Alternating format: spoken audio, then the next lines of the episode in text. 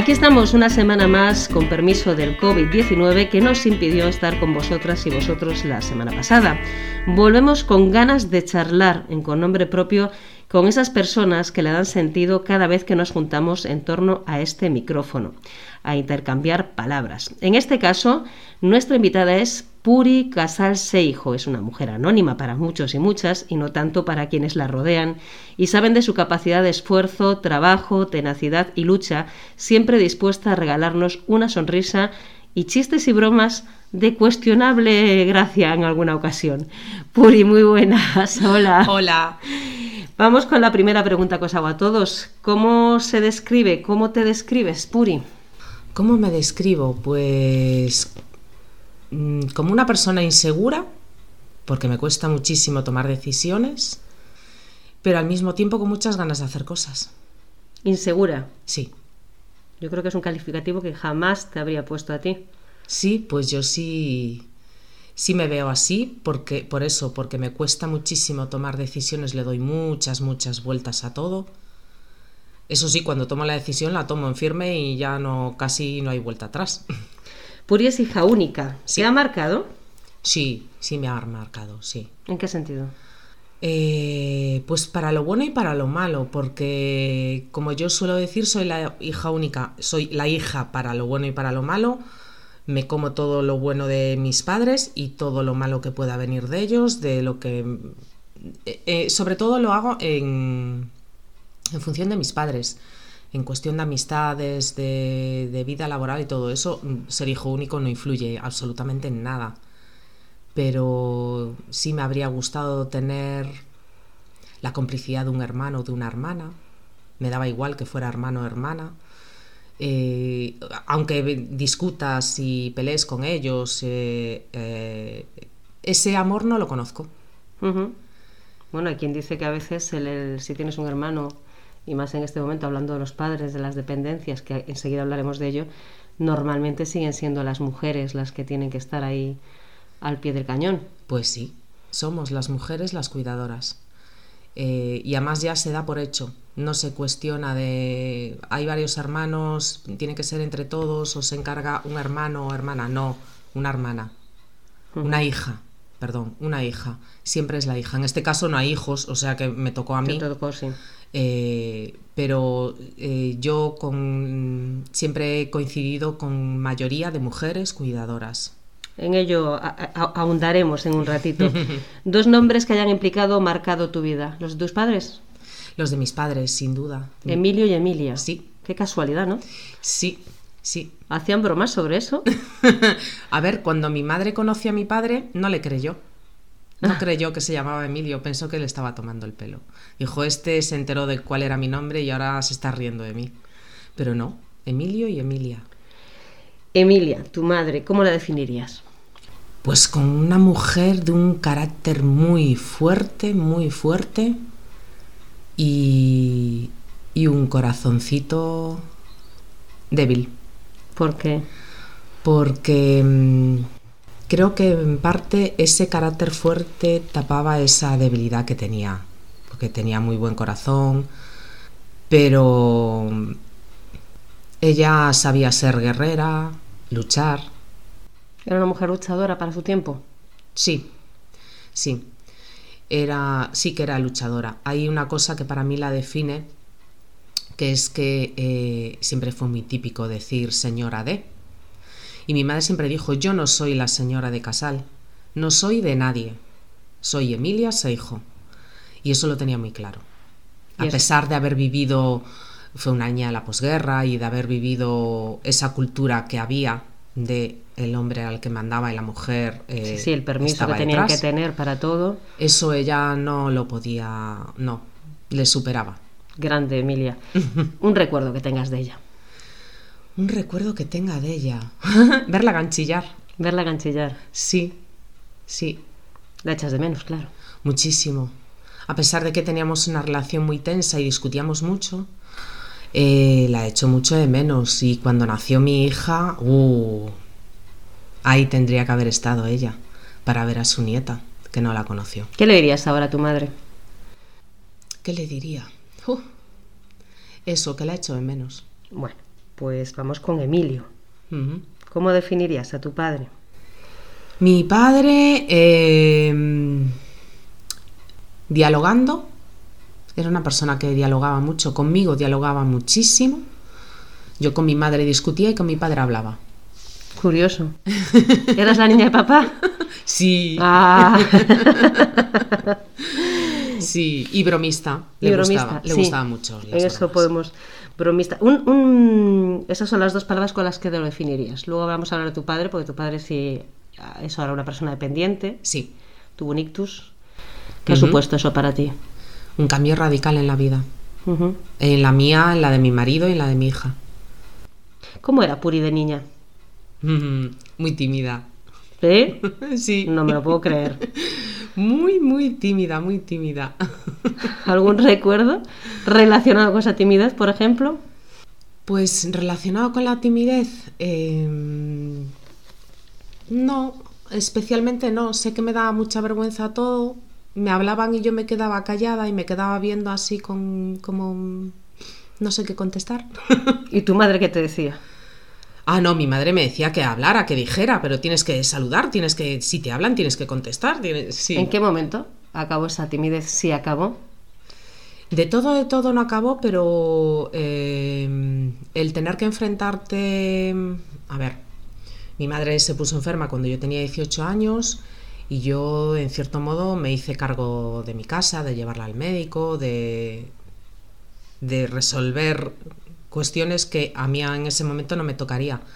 Y al tener que enfrentarte a eso, pues la timidez tiene que quedar a un lado. Yo tengo que resolver un problema, lo tengo que resolver sí o sí. Y otro punto de inflexión para la timidez fue, fue ser madre. Eso es básico. O sea, hacer el payaso en la calle con mi hija, pues sí, le da más vergüenza a ella que a mí. Sí, eso, eso creo que es, un, es mal común de las malas madres, como digo yo, que nos da igual lo que piensan al final. Eh, aparte de esa timidez, ¿queda algo más de la niña Puri en la Puri, en la puri adulta? Hombre, yo creo que sí, pero ahora mismo uf, no sabría decir. No sabrías decirme. Un miedo, Puri. Un miedo. Ver a mi hija sufrir. ¿Y un sueño? Pues ahora mismo no tengo ningún sueño. Los sueños que tengo es un sueño mm, totalmente mm, banal, no es un sueño, es tener trabajo. Eso es más que un sueño para muchos. ¿Es difícil para una mujer con más de 50 años encontrar trabajo? Dificilísimo, dificilísimo. Tienes la experiencia, tienes las ganas, porque si estás buscando trabajo es que tienes las ganas. Pero para la mayoría de las empresas eres mayor. ¿Y para una mujer con una persona dependiente en su vida? Mm, Peor. Peor. Esa persona dependiente te ata muchísimo y, y un empresario no está dispuesto a tener una empleada que en cualquier momento pues le va a pedir horas para llevar su padre al médico, para atenderlo porque se puso mal, para... No, eso no. Un sueño bastante terrenal el que tiene, yo creo que corresponde con muchas personas. Vamos con otra cosa. Puri, ¿no soportas? No soporto, mm, no sé si es exactamente la palabra que lo define, la condescendencia. El, mm, pasa esto, ay, sí, pasó esto, pobre. Y ya está, ahí se acabó todo. No, no puede ser. ¿Por qué pasó? O, mm, porque nadie le ayudó, o porque nadie lo vio. Eh, el decir, bueno, pasó, qué pena, y ya está. ¿Concretamos? Concretamos. Mm, a mí, por ejemplo, me pasa, me da muchísima rabia. Yo estoy cuidando a mi padre, yo he decidido cuidar a mi, a mi padre, no es una obligación, aunque sea duro y aunque me esté pasando factura. No es una obligación, pero que vengan y te digan, ay, qué buena obra estás haciendo.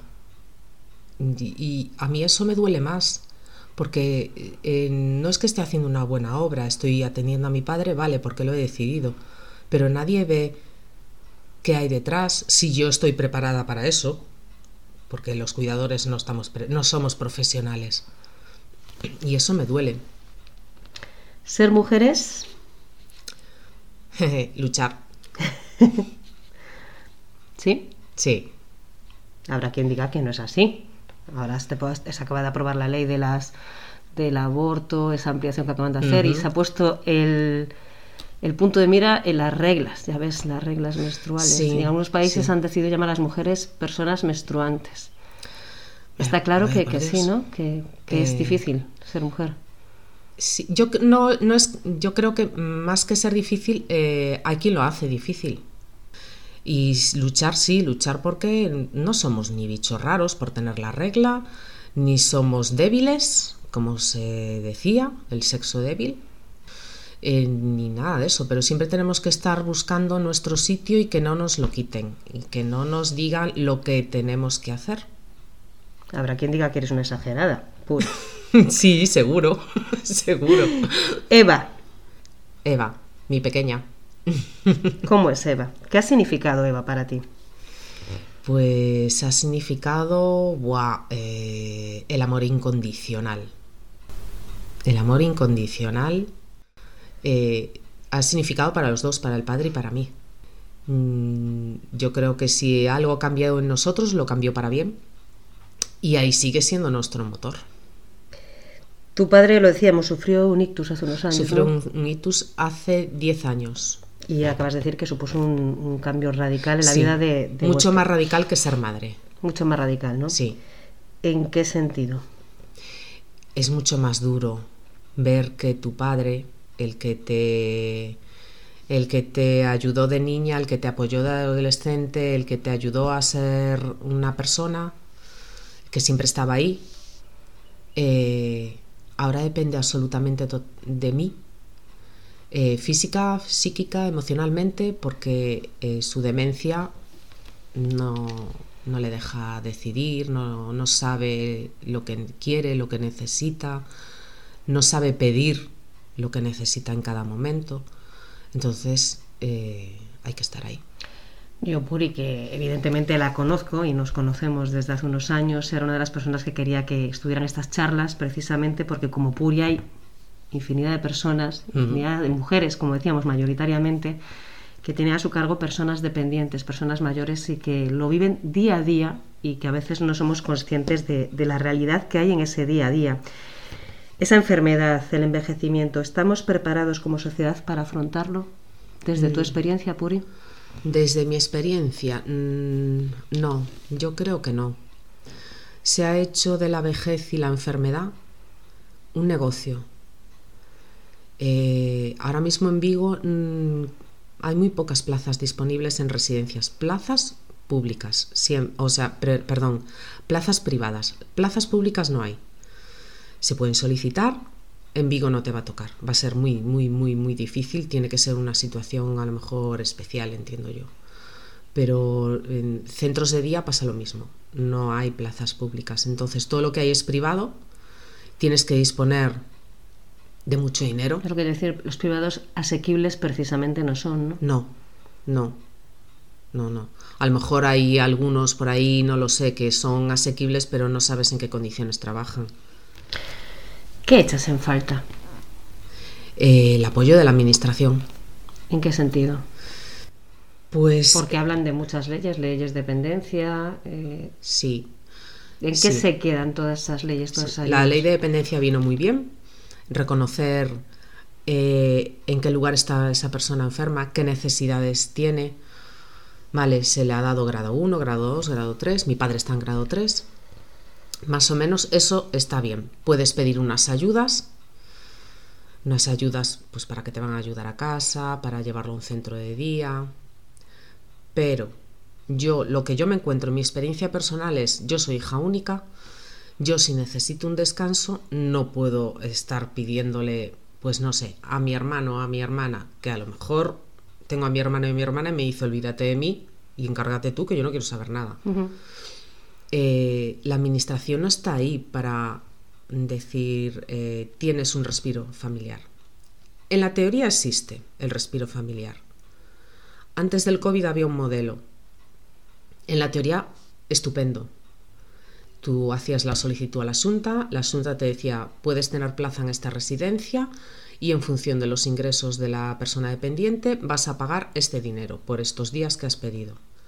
Genial, pero las residencias se dieron cuenta de que eh, si no ofertaban esas plazas a la Junta, que no están obligados a hacerlo, tú al no conseguir plaza en respiro familiar de la Junta, pues ibas por privado.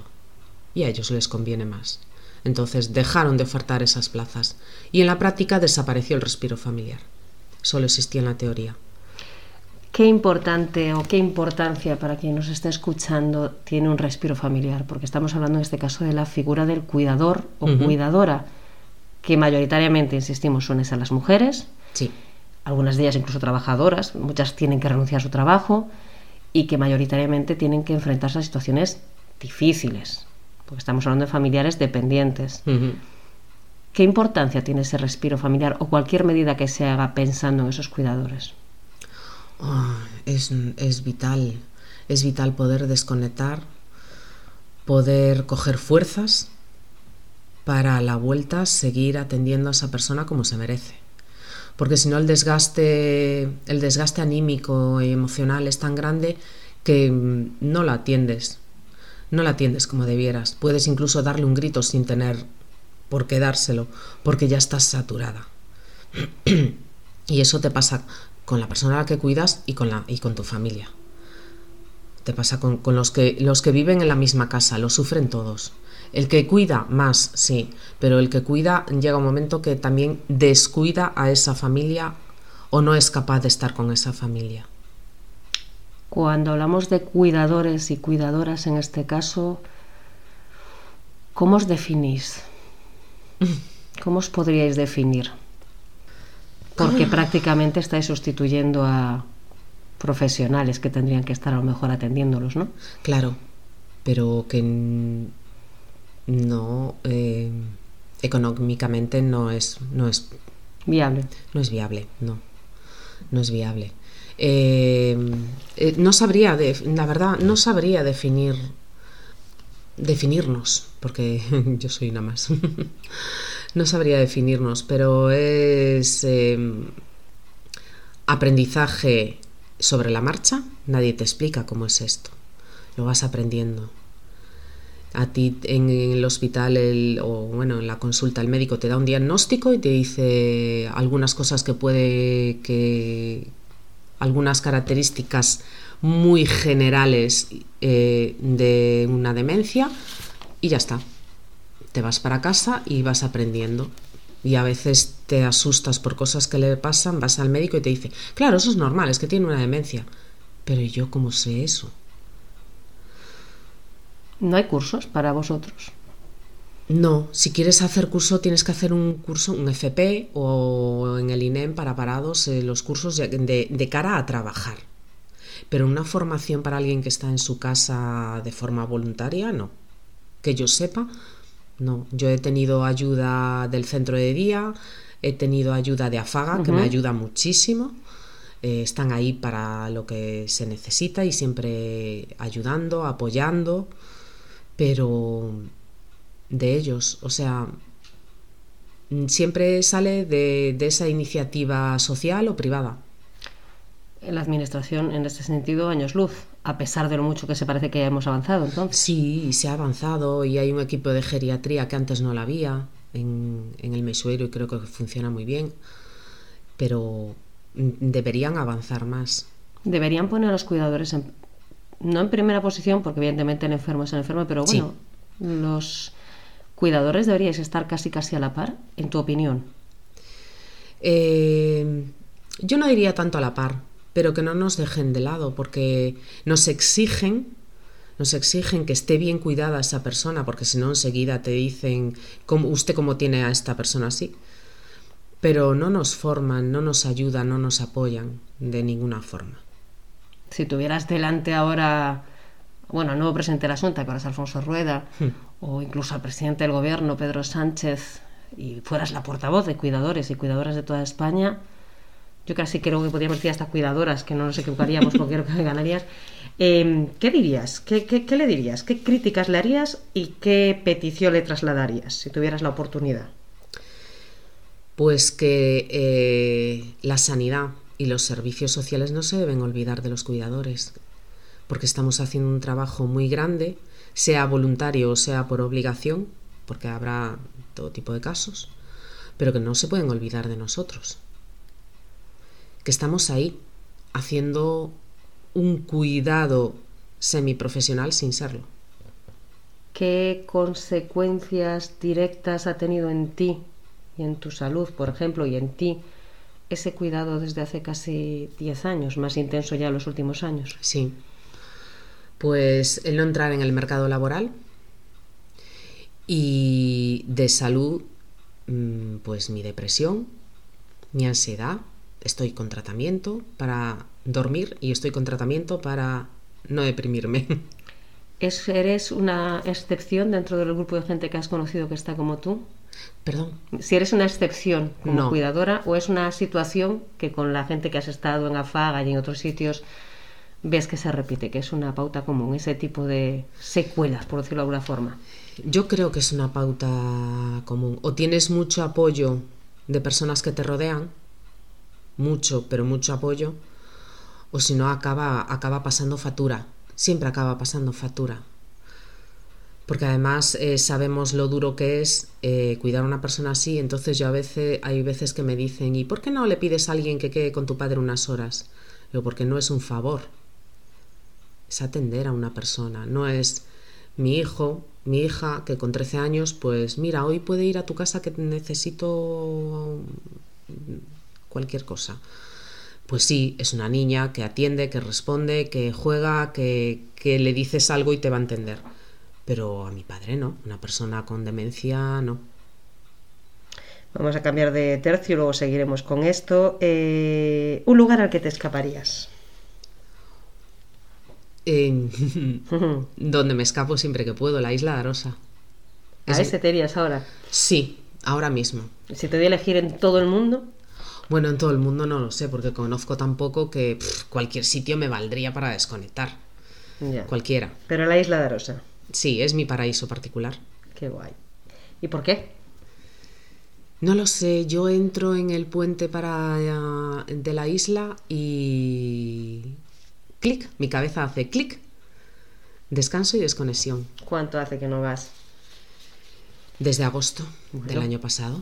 Pudiste volver después del COVID, ¿no? Sí. Un sitio que querrías visitar, que no sea la isla de Arosa. Un sitio que querría visitar. En todo el mundo. Así. Sí. mm, No, uno que te hayas planteado una vez, o como si es aquí en Galicia solo. en A ver, tengo una, un viaje pendiente de un sitio que ya conozco, pero que quiero volver. ¿Qué es? México. Ah, sí. Sí, fue el viaje de novios. Ah, qué guay. eh, y no fue mm, todo lo bien que esperábamos porque em, hubo un... Me, sa- me saldrá la palabra. Tornado, un... Tornado. Sí, bueno, no es Un- tornado. Bueno, digamos que mal tiempo. Un huracán. Un huracán. Un huracán. Vivimos un huracán, una Bueno, experiencia oye, más. mira. Pero yo me quedé con las ganas de visitar, Ah, de ver más, porque solo tuvimos dos días para ver y yo quiero conocerlo. Conocer la naturaleza, no la zona... Eso te iba a preguntar, ¿que eres de zona, eres de playa de paris- paradisíacas o eres de ir a un país y de visitar sus zonas menos conocidas? Me gusta la playa muchísimo, porque me encanta el mar, pero me gusta conocer el sitio, conocer la cultura. Eh, conocer eh, la única excursión que hicimos fue a ver pues una zona mm, de naturaleza total Qué guay. No fuimos a ninguna ciudad no vimos ninguna Pues ciudad está pendiente, hay que volver. Con o sin niña, pero hay que volver. Una afición. una afición pues ahora mismo la lectura es la única ¿Qué libro? ¿Un libro que estés leyendo ahora? Estoy leyendo eh, de María Oruña. Ay, Un lugar- sí, ¿El último no? no. Eh, un lugar donde ir. La trilogía Sí. está muy bien. ¿El COVID-19 también te ha cambiado la vida? ¿Os ha cambiado la vida? ¿A ti y a tu padre? Sí, sobre todo por mi padre. A nosotros, pues sí, nos cambió y nos afectó como a todo el mundo. Pero mm, las restricciones siguen estando en, en las residencias en las que no se puede hacer estancias temporales. Estancias temporales como se hacían antes de un fin de semana. ¿No se permiten? Mm, No sé si se permiten o no se permiten, no lo sé si, si realmente la Asunta eh, no lo permite, pero las residencias no lo hacen. no lo hacen. Eh, las que lo hacen piden mínimo una semana, que a mí no me importaría, pero es muy difícil encontrar plaza. Entonces, eso es- ha sido el gran cambio. El del resto sí han cambiado cosas, pero cosas que son totalmente asumibles. ¿Qué es lo que más dolor, y nos ponemos más serios otra vez, eh, te produce de... Ya no el ictus, porque sí que el ictus lo he ido recuperando poco a poco, pero de la senilidad, de la demencia que, que sufre tu padre. Pues que ya no es mi padre. Así. Sí, ya no es mi padre. Es, a ver, no es la persona con la que yo hablaba o con la que discutía, porque con los padres también se discute. No, no es, no tiene nada que ver. ¿Cómo lo gestionas? Aparte de con el antidepresivo que nos dijiste antes. Llorando mucho. Uy, eso es, eso es un gran antidepresivo. O sea, la gente. Mira, a mí me preguntaban hace una semana si soy llorona. Y yo, yo siempre digo que lloro. Yo creo que llorar Sí. es bueno. Yo también, yo lloro mucho. Y mi hija también llora mucho. Bueno, o sea, tenéis ese de gen drama queen. No, pero es importante. ¿Tu hija también lo ha achacado? Sí, pero lo lleva muchísimo mejor. Bueno, ella tampoco tiene que estar como estoy yo, pero sí lo achacó porque cuando le dio el ictus ella iba a cumplir tres añitos y no entendía qué pasaba. El abuelo, que antes hablaba conmigo y jugaba conmigo, ¿qué le pasa al abuelo? Mi madre, que antes estaba conmigo todo el día, ahora está muchísimo con el abuelo. Eh, le costó entenderlo, pero ahora mismo lo entiende perfectamente. ¿Cómo, ¿Qué consejo darías, por dar un consejo desde tu experiencia, a cualquier persona que ahora esté escuchando y que se esté enfrentando pues, al principio de eso, de una senilidad, de una demencia, de un Alzheimer, que hay una amplia gama, que ahí es otra cosa que Sí. tenéis que aprender y, Sí, y que ve que eso, que ese deterioro de un padre está ahí o de una madre está ahí, ¿qué, qué, qué le puedes decir? que busque ayuda siempre. Eh, aunque sea difícil, eh, que pida ayuda, que reclame y patalee todo lo que pueda, que pida ayuda a Faga, que es una asociación ya para enfermos de, de familia, pa- fa- pa- perdón, para familiares, Familiares de de enfermos de Alzheimer y otras otras demencias. sí. Eh, siempre van a estar eh, ayudándote y apoyándote, siempre. Siempre. Eso no quiere decir que no vaya a ser duro, pero si tienes a alguien ahí detrás que te apoya, que te da soluciones, que te dice a dónde puedes ir y cómo puedes solicitar, eh, Qué importante, ¿no? El papel de las distintas asociaciones. Estamos hablando de Dafaga, que está aquí en Vigo y que atiende a gallegos, pero si, si podemos hablar de cualquier otra de ellas eh, a nivel nacional. hmm, Eh, hay muchísimas que están trabajando y, y se han convertido casi casi en unos servicios sociales paralelos a los que tienen las administraciones, ¿no? pues sí, sí. Y profesionalizados en, en el ámbito en el que en el que trabajan y el que defienden. Sí, ellos saben a veces mejor que, que cualquier otro profesional. Vamos a cambiar. Una película. Dun, dun, dun. Una película. Pues una película. Voy a parecer muy firky. Friki, bueno, oye, cada uno. Aquí hemos dicho, a ver, que aquí hemos oído todo ya. Matrix. Ah, bueno, Matrix, qué guay. ¿Viste la última? Porque yo no. No, no la vi. ¿Y por qué dices que es friki? No sé, porque hay gente que no lo entiende. ¿Qué es eso de hablar de otro, otra mm, Dimensión, otra, dimensión sí. paralela? Pues no sé, la imaginación es libre. ¿Y qué sabemos si a lo mejor eso existe? Yo qué sé. No me cierra nada ni creo en nada. ¿Tú crees que podría haber una dimensión paralela? ¿Qué querría? ¿Cómo sería Puri en una dimensión paralela? Gamberra. Ah, gamberra. Pero esto también algo ya lo eres, o sea que no nos vale. Más gamberra. Em, ¿Con tu padre veías películas y con tu madre? No, no muchas. Sí que íbamos al cine. Eh, evidentemente la primera vez que fui al cine fui con ellos. A ver La Guerra de las Galaxias. Caray. No me olvidaré nunca. El primer, no, el primer episodio no, que ahora es el sexto, el séptimo, este rollo que hicieron, que yo no me entero tampoco. Yo tampoco. O sea, qué bueno. ¿Y en qué cine? Hoy, ahora mismo.